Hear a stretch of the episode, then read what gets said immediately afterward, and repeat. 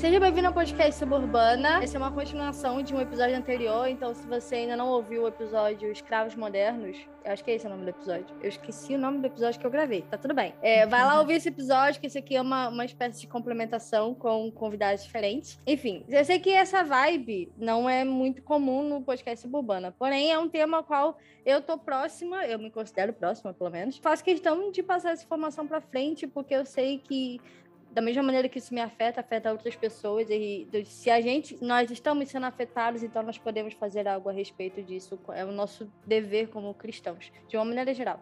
Então, hoje a gente vai falar sobre tráfico de humanos e eu trouxe duas pessoas que entendem desse assunto mais do que eu. Daphne já tá batida aqui, vocês já conhecem ela. Mas eu, eu trouxe a, a Amanda Pusaki, que, primeiramente, muito obrigada mais uma vez, porque eu sei que é corrida e tal, e foi, foi uma maneira muito repentina, assim, que a gente se encontrou. E eu não tava planejando ir naquela reunião. E aí eu brotei na reunião assim do nada. E eu falei, cara, era Deus que queria que eu estivesse aqui. Ele escolheu o dia para eu participar dessa reunião, para poder conhecer a Amanda, para poder gravar esse podcast e tantas outras coisas, porque eu sei que da mesma maneira que você me impactou, você impactou todo mundo que estava naquela reunião e, e continua impactando outras pessoas. E eu sei que é, é muito bom, muito uma honra, assim, encontrar pessoas que fazem a diferença, sabe? Pessoas que se esforçam, que são ativas nisso mesmo, sabe? Eu acho muito legal. Muito obrigada, Amanda. Muito obrigada, Daphne, é um amorzinho. Ela todo dia me dá uma aula diferente sobre alguma coisa envolvendo esse assunto. E eh, quando eu acho que eu, que eu já, já aprendi tudo, ela vem com uma informação nova e eu tô tipo, Daphne, como assim? Eu tava semana passada estudando outra coisa, tenha calma. E é muito bom, assim, aprender coisas novas, sabe? Porque o mundo muda, assim, as coisas mudam muito rápido, tudo muda muito rápido. E a gente precisa estar ciente das mudanças que estão acontecendo e do que a gente pode fazer a respeito disso, não deixar a vida passar na frente dos nossos olhos. Eu queria começar falando sobre tráfico de humanos, que, enfim, só o nome já as pessoas geralmente estranham, né? Já fica meio assim, eita, sei o quê. E vamos passar do, da fase do do que é um crime, que não é legal, que não é bom, assim, etc. Existem, inclusive, muitos filmes que falam sobre isso. É, é, vou ver se eu coloco uma lista desses filmes na descrição do episódio, porque eu já assisti alguns e alguns são realmente muito interessantes. É, pra gente poder, assim, estar tá ciente, né? Estar tá ciente de como funciona. Óbvio que é só uma parte, é só um recorte, mas ainda assim ajuda você a ter um pouco mais de, de consciência do que está acontecendo. E eu queria, assim, começar como uma pessoa normal, assim, que, né, paga suas contas, vive a própria vida e etc. E que não sabe muito sobre o assunto, mas que ao mesmo tempo entende o, o quanto isso prejudica a vida das pessoas. E isso, sim, destrói a vida de uma pessoa, destrói a vida de uma família, né? E eu fico pensando o que, o que o que as famílias, sabe, acabam passando também. Porque às vezes as pessoas não não sabem. A gente não fala, a gente não fala muito sobre isso, né? A gente geralmente fala sobre a vítima, às vezes sobre o traficante ou, enfim, o, o chefe ou coisa do tipo, mas não tanto sobre as famílias que ficam para trás. E eu queria saber se tem algum tipo de registro, algum tipo de algum tipo de, de informação a respeito disso. Será que as pessoas sabem que, ah, será que o pai sabe que a sua filha está sendo traficada? Pode falar, Amanda. Pois é. Essa, essa, essa pergunta. Bom, primeiro quero dar oi para todo mundo e dizer que é muito bom estar tá aqui. a gente já vai para profundo, né? Eu entendi. Mas eu acredito que a Daphne vai, vai saber responder melhor essa, essa pergunta. Então, como o tráfico ele é extremamente silencioso, nem às vezes nem mesmo as vítimas sabem que elas estão sendo vítimas de tráfico. Por isso que é muito importante a gente propagar, né? Porque elas acham que estão sendo ali na, na vida, estão fazendo o trabalho delas. Muitas pessoas são exploradas sexualmente sem nem saberem que estão sendo exploradas sexualmente. E eu acredito, assim, é uma intuição minha, que seja até a maior parte delas. Elas não se, não se, não se veem como vítimas. Elas são pessoas normais tendo dificuldades da vida normal.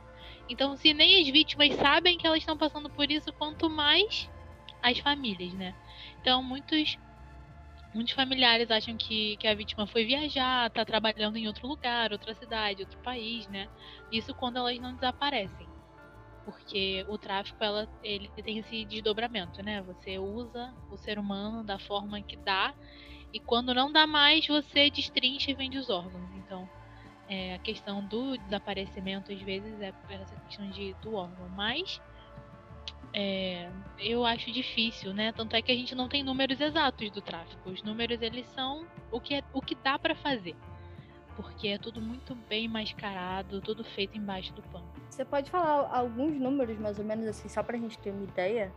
Você tem eles de cabeça aí, não?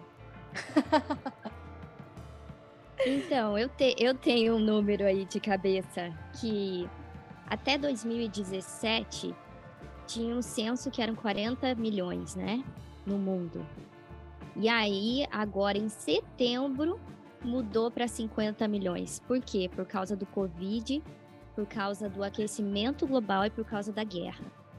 Então, mas é claro que assim, quem diz que, obviamente, esse é o número, é eu acredito que é muito mais do que isso, né? E é, com relação a algo que a Daphne falou, eu achei muito interessante. Porque, assim, eu conheci uma moça que não sabia que ela foi uma vítima do tráfico humano. E eu falei para ela: você foi uma vítima do tráfico humano. Cara, aquilo para mim, assim, foi inacreditável. A moça, ela. Quando ela foi criança, a mãe dela tinha muitos filhos já.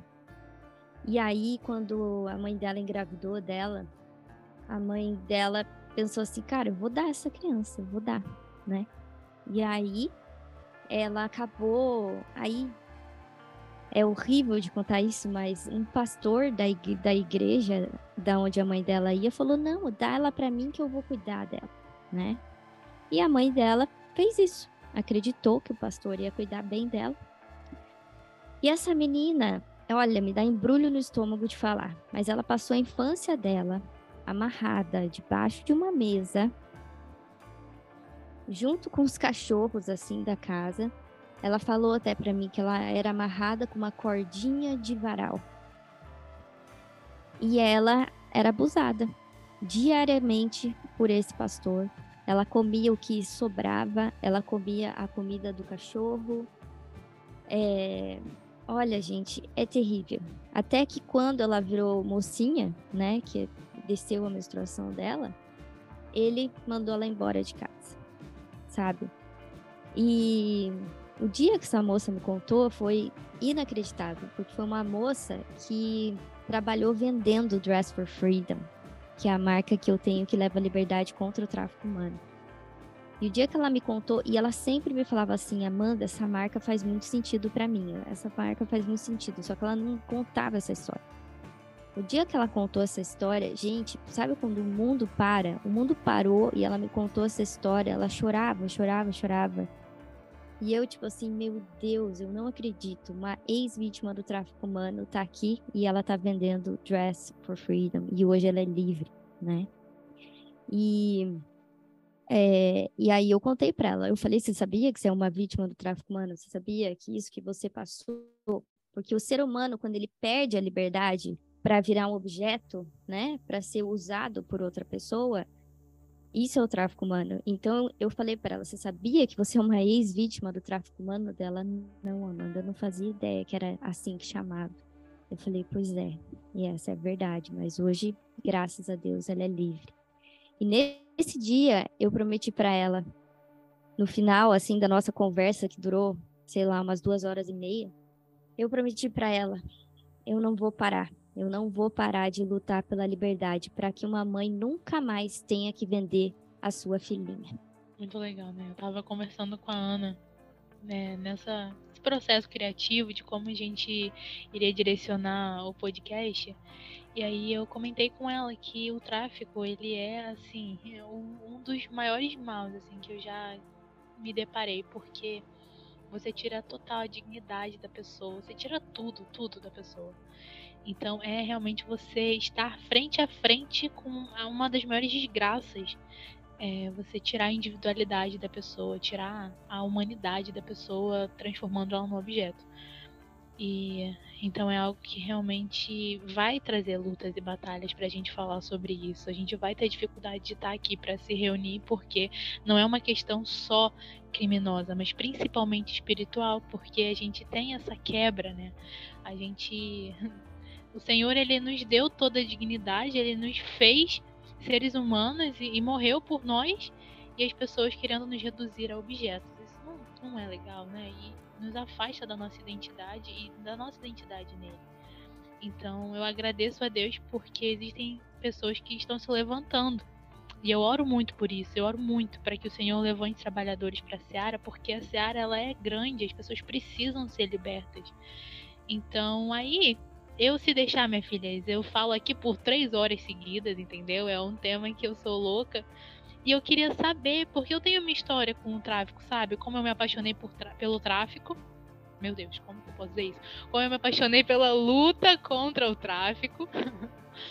e tentei fugir muitas vezes, né? Sempre falo isso, porque eu acho que ninguém tem essa, essa lidar com esse mal não é uma coisa que a gente, ai, oi, tudo bom? Ai, acordei, que lindo dia, solarado, vou lutar contra o tráfico hoje. Não é bem assim, porque é uma coisa muito imunda mesmo. E eu queria saber de você, Amanda, onde que surgiu, sabe? Como que, que você foi despertada, porque eu acredito que tenha sido o Senhor que tenha despertado isso no seu coração. Como ele despertou isso em você? Ah, é muito interessante isso, porque também, tá, a, a, gente falando ali no começo, cara, eu sou uma pessoa completamente normal, que tive uma vida normal, de uma família normal, sabe?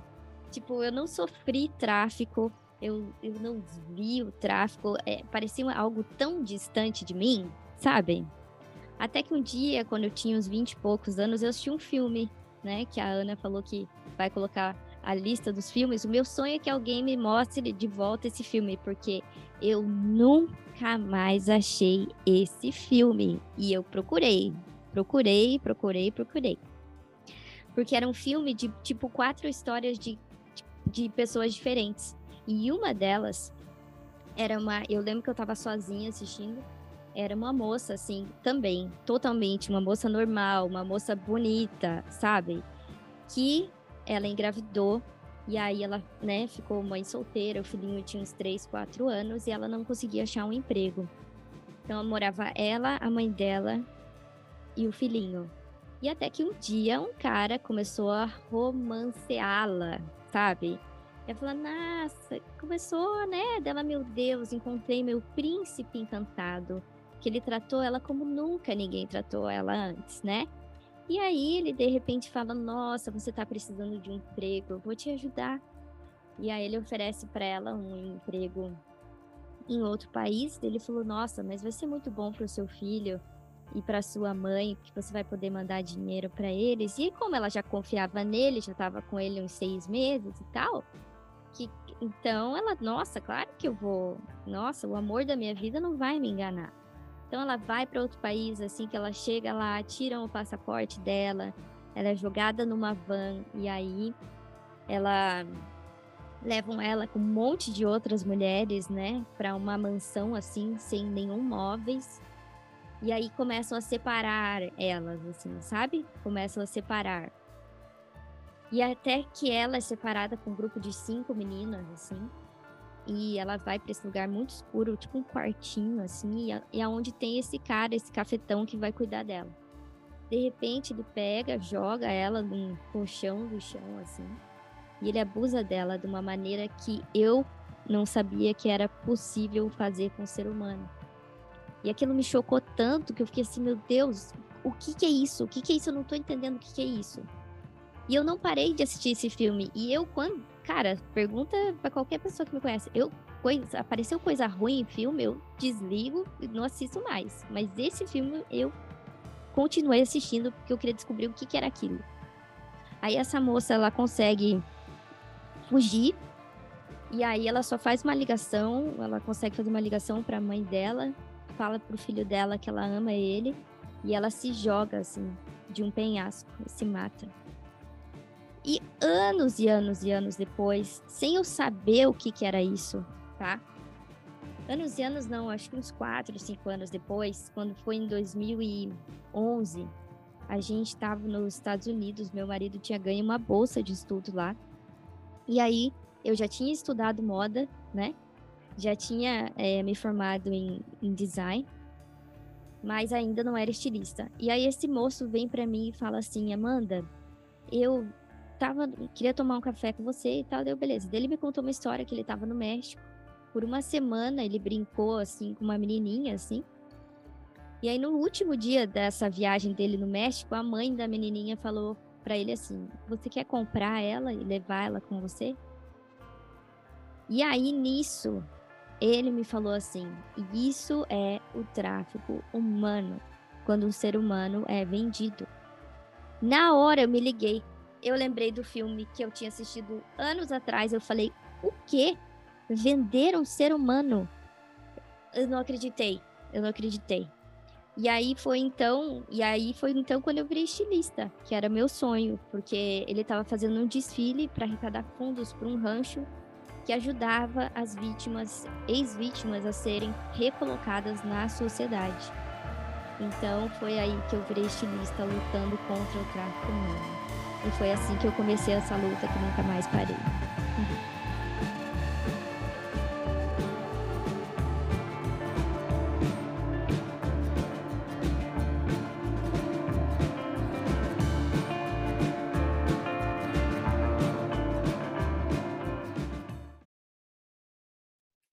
queria conversar um pouco sobre sobre o caminho de volta, sabe? A gente está aqui num cenário onde uma mulher está sendo reinserida na sociedade, numa comunidade de uma maneira geral. É, como que a gente. Vamos, aqui, aqui é tudo crente, né? A gente está em casa, na casa de Deus, no caso. Todo mundo irmãzinho aqui, certo? E a gente está aqui num contexto cristão, onde a gente entende que elas são filhas de Deus, certo? E o, o que pessoas normais numa igreja precisam saber a respeito dessas mulheres para que a gente consiga, a gente, eu digo, como igreja, nós, como igreja, consiga a, acolher essas mulheres de uma maneira saudável, de uma maneira sadia e, enfim, acolher no sentido real da palavra, entendeu? E não só do convidar para ir na igreja e é isso aí, beleza mas tipo de realmente reinseri-la na comunidade e lembrá-la de que ela é filha de Deus, de que tudo se fez novo, etc. Sabe? É, o que as pessoas comuns dentro de uma igreja precisam saber a respeito delas para que a gente consiga fazer isso acontecer, entendeu? Tipo, curar a igreja de dentro para fora. Então, a primeira coisa eu acho que é o Disque 100, né? Isso como é, você diz como né, cristão, mas antes disso, até como, como um ser humano, como um cidadão, né? Você pode ligar no Disque 100. Eu já liguei, já denunciei uma situação que eu vi, né? E vi, por exemplo, um cara muito mais velho com uma mocinha muito nova, uma vez que eu estava de férias, isso é muito comum, liguei, sabe? Então, primeiro Disque 100. Em segundo lugar, é, a gente estava conversando sobre no início até sobre o que iremos falar hoje. E tem esse, esse conceito judaico que é assim, tikkun olam. Isso significa simplesmente reparar aquilo que precisa ser reparado. E a gente, como cristão, eu não sei vocês, mas eu aprendi, crescendo assim na igreja, que eu tinha que ter uma muito claro qual que era o meu chamado de vida, nossa, eu tenho que ser, tem que descer um anjo aqui, eu preciso de uma palavra profética para me dizer exatamente qual é o meu chamado. E isso é totalmente um mito, porque é, se a gente vê, é, todos nós somos chamados para reparar o mundo. Tikkun Olam, reparar o mundo, né? Todos nós somos chamados para reparar o mundo. O que eu vi de errado, eu posso reparar. Então, por exemplo, a, uma criança que eu vejo que está em uma situação assim de risco, o que, que eu posso fazer? Né? Eu posso ligar no Disque 100, eu posso orar e eu posso também fazer o quê? Ver uma organização, achar uma assistente social que possa ajudar essa criança. E sobre o tráfico humano, a, a maior, eu, eu tenho que dizer que a maior arma que nós temos contra o tráfico humano é a oração. A oração é a, algo mais importante que nós temos e é o que eu e todo mundo aqui pode fazer, né?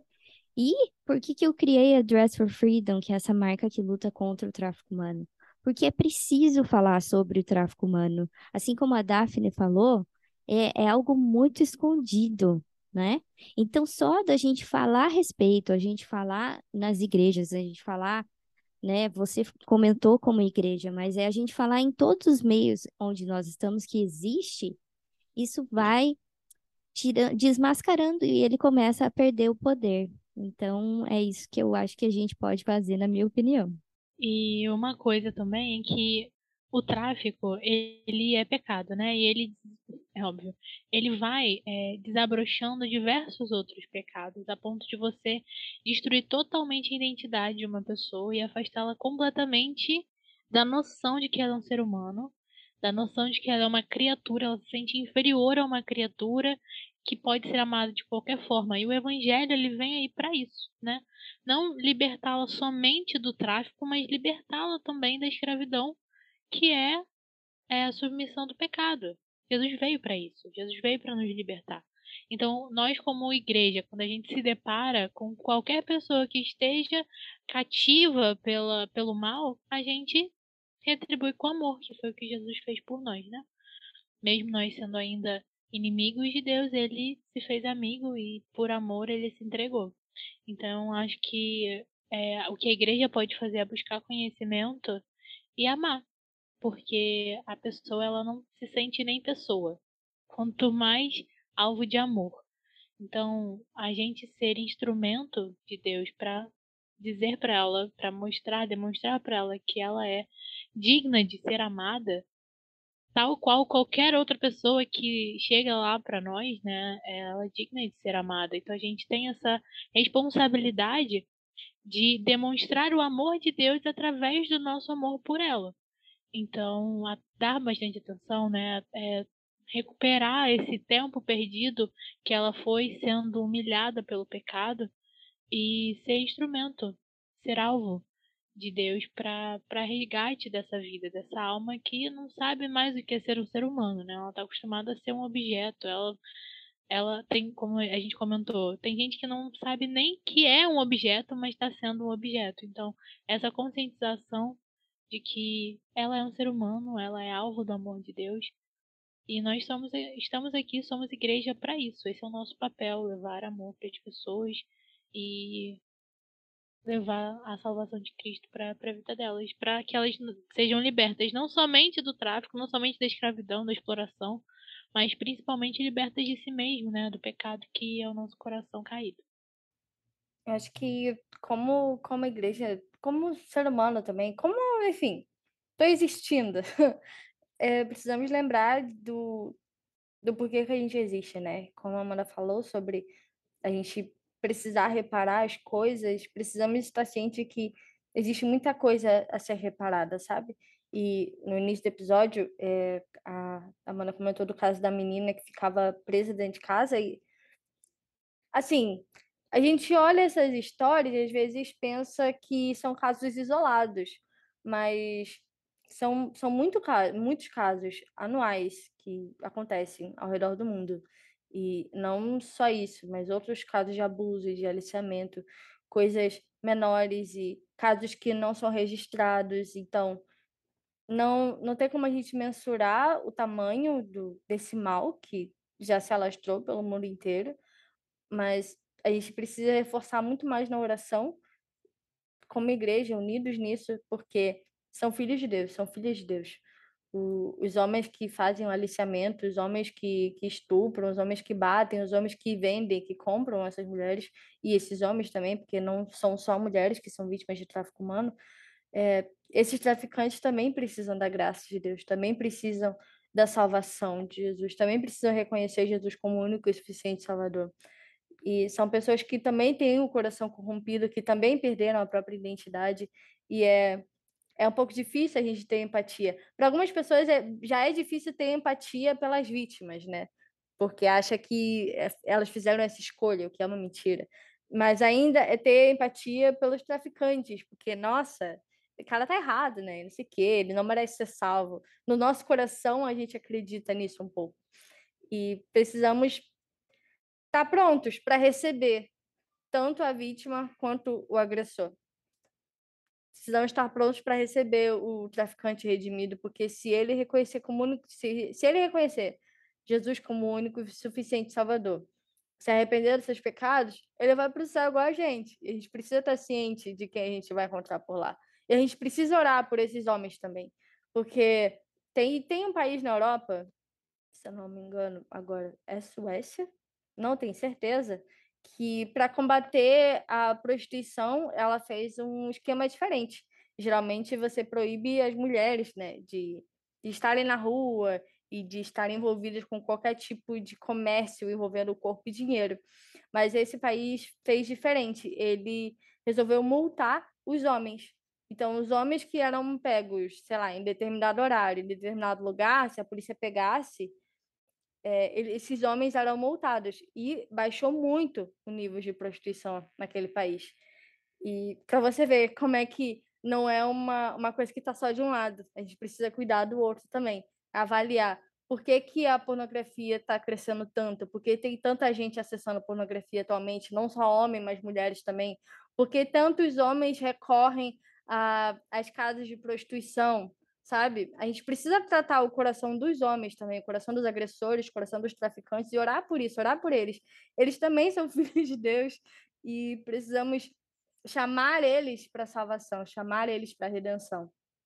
Quem sabe se a gente orasse mais um pouco por esses homens, a gente pudesse ter, quem sabe, um resultado diferente. Óbvio que não agora, porque quando a gente fala de oração, a gente não está falando de coisas que são visíveis rapidamente, a oração trata de muitas coisas espirituais, então, coisas que a gente está orando hoje, talvez a gente nunca veja o resultado delas, mas chamar a atenção para orar por esses homens também, para que eles possam se arrepender, para que eles sejam constrangidos pela graça de Deus, para que eles possam parar em algum momento aleatório, enxergar o mal que eles estão fazendo e realmente se arrepender, e que eles consigam, como homens assim, consertar o que eles estão fazendo para que a gente consiga, como humanidade, de uma maneira geral, reparar o nosso erro. Porque a gente está se matando, sabe? Matando nossos irmãos, matando nossos filhos, matando nossos pais, matando todo mundo à nossa volta. E essa, essa, essa corrente, todo essa, esse mercado que tem no tráfico é muito intensa. A gente precisa orar por todas as coisas possíveis que a gente encontrar pela frente. Então, isso aqui você falou é muito interessante, porque a gente consegue ver a cadeia do tráfico, né? Que não é somente porque uma moça ela é vítima e, e o, o, traficante. A gente tem uma, uma gama diversa aí de, de coisas que acontecem e a gente consegue perceber também com os olhos espirituais como Satanás tem agido. Então você tem ali o traficante que busca o lucro, busca poder, influência, dinheiro e por isso ele chega ao ponto de vender um ser humano. E esse ser humano, que ele não não sabe quem ele é, ele não tem essa identidade em Cristo, ele é facilmente manipulável, ele está dentro de um, de um relacionamento de dependência emocional, ele está buscando, ou às vezes, lucro através de, de é, um emprego, é, ser modelo, ser jogador de futebol, né? Geralmente tem essas, essas iscas. É, você vê ali onde Deus deveria suprir Satanás alimentando o desejo do coração das pessoas para que ele consiga construir toda essa cadeia. E é isso. Ele vai se alimentando disso. Você consegue perceber o império das trevas usando as suas marionetes. E a gente precisa orar muito. E isso eu faço esse, esse clamor aos nossos ouvintes aqui hoje de que se levantem. Porque o império das trevas ele está bem posicionado, ele tá bem esperto, ele não dorme, ele tá o tempo inteiro caminhando. E a gente, muitas vezes, tá disperso, não tá diligente o suficiente. Então, a cadeia do, do, tráfico, essa coisa que é o terceiro crime mais rentável do mundo em ascensão, e a gente não consegue enxergar, a igreja ainda não está se posicionando o suficiente, a igreja está preocupada com muitas co outras coisas e muitas vezes com hipocrisias, né? Como a, como a Amanda falou, que teve um caso em que um pastor comprou uma criança e abusou durante a infância dela inteira. Então a gente precisa se posicionar. Eu tenho percebido que essa demanda tá tão grande que Deus tem levantado até não crentes. Eu sigo umas meninas no, no Instagram, tem a, a Dani Bogioni, não sei se vocês conhecem, que ela, ela tem um canal sobre na Turquia, eu já tinha comentado é, sobre ela no outro podcast, que ela trabalha nessa questão do tráfico e ela não é crente. E eu fico perguntando, cara, por quê? Cadê os nossos crentes? Cadê os cristãos para lutar contra, contra a pornografia?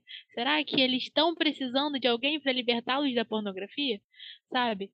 Isso tem alimentado meu coração assim, me dado mais forças para desperta igreja, levanta igreja, acorda igreja, olha a demanda que a gente está precisando, sabe? A gente tem se distraído com muitas coisas. E estar conversando com pessoas que têm essa mesma visão para mim é sensacional. A resposta de oração é, me dá um ânimo, assim, um fôlego para continuar, porque realmente é um mal muito absurdo. E Satanás ele está prontamente ali com seus soldadinhos se armando e a gente precisa, como igreja, se unir para não dar bobeira, cara, não marcar bobeira, para a gente conseguir combater não só para libertar as pessoas disso, mas de libertar de si mesmos da escravidão do pecado.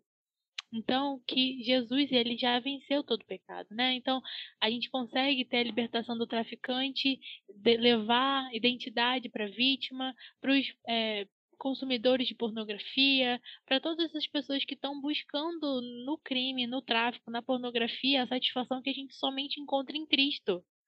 Então, essa é a nossa vocação, né? Essa, esse é o nosso chamado, direcionado para o tráfico.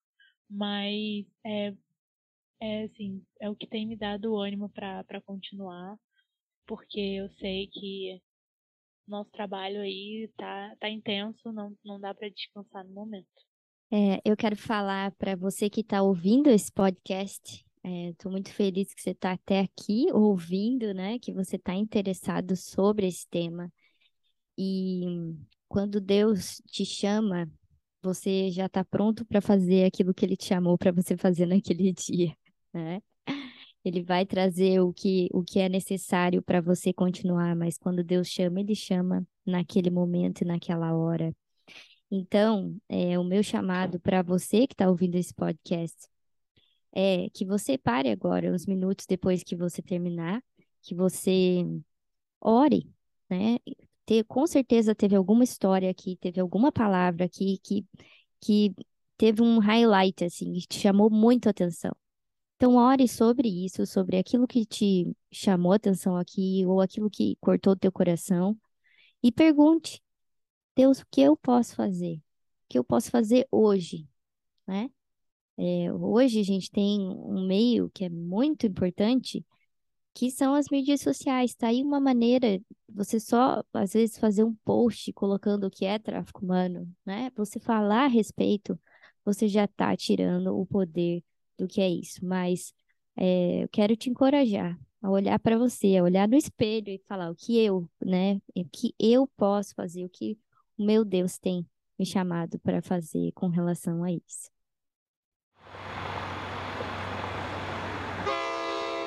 Se você está gostando desse podcast, não se esqueça de assinar o feed e compartilhar com os amigos.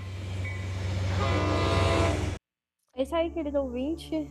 Sei que a gente teve bastante informação, talvez tenha sido um pouco denso para quem não está acostumado a ouvir sobre o assunto. Para quem já está no rolê, a gente só rascou super... é, só riscou a superfície. Porque esse episódio é mais para introduzir as pessoas, né? para que elas sejam cientes do que isso acontece, do quanto isso é real e do quanto isso nos afeta.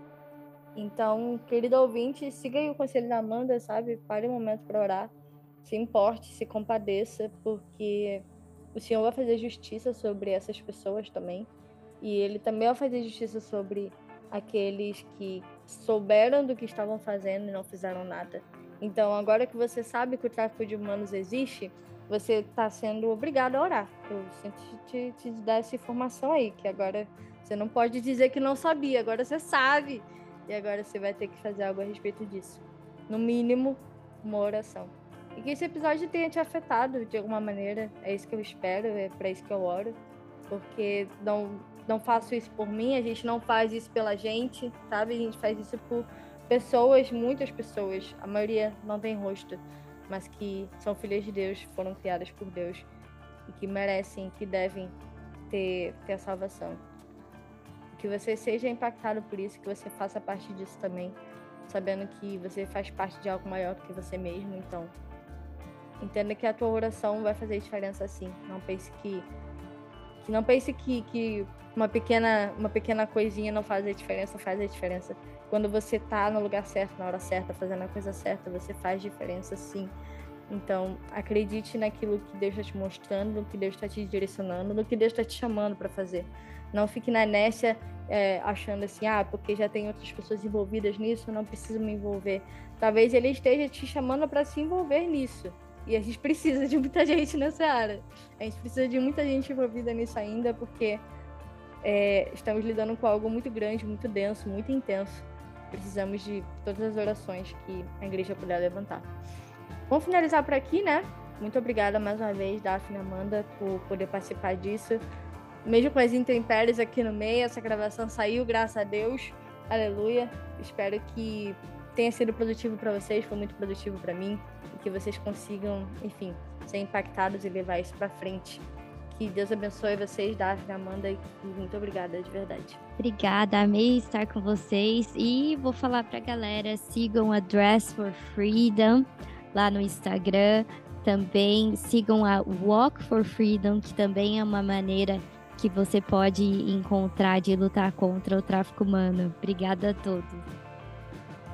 Muito obrigada mais uma vez, Aninha, por estar fazendo parte do que eu chamo de Sussu, que é o meu apelido para suburbana. Muito obrigada, gente, porque assim a gente se dispõe, né? Estamos aqui para viver, para servir e é maravilhoso quando você encontra irmãs de causa. Então, muito obrigada vocês, meninas, por se disponibilizarem a ser instrumentos de Deus. Eu tenho certeza que gerarão muitos frutos, bons frutos aí dessa capacitação do Santo Espírito. E também para o querido ouvinte que está recebendo várias cajadadas no lombo. Isso também acontece, tá? Com a gente, a gente recebe também. Não se sinta só.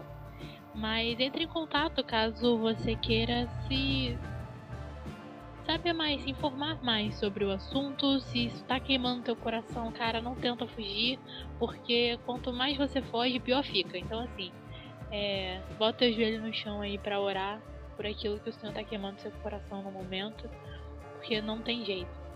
Se ele tá direcionando, é para ali mesmo que você deve ir. E pode contar com a gente porque a gente está nessa caminhada, nessa peregrinação juntos, estamos juntos.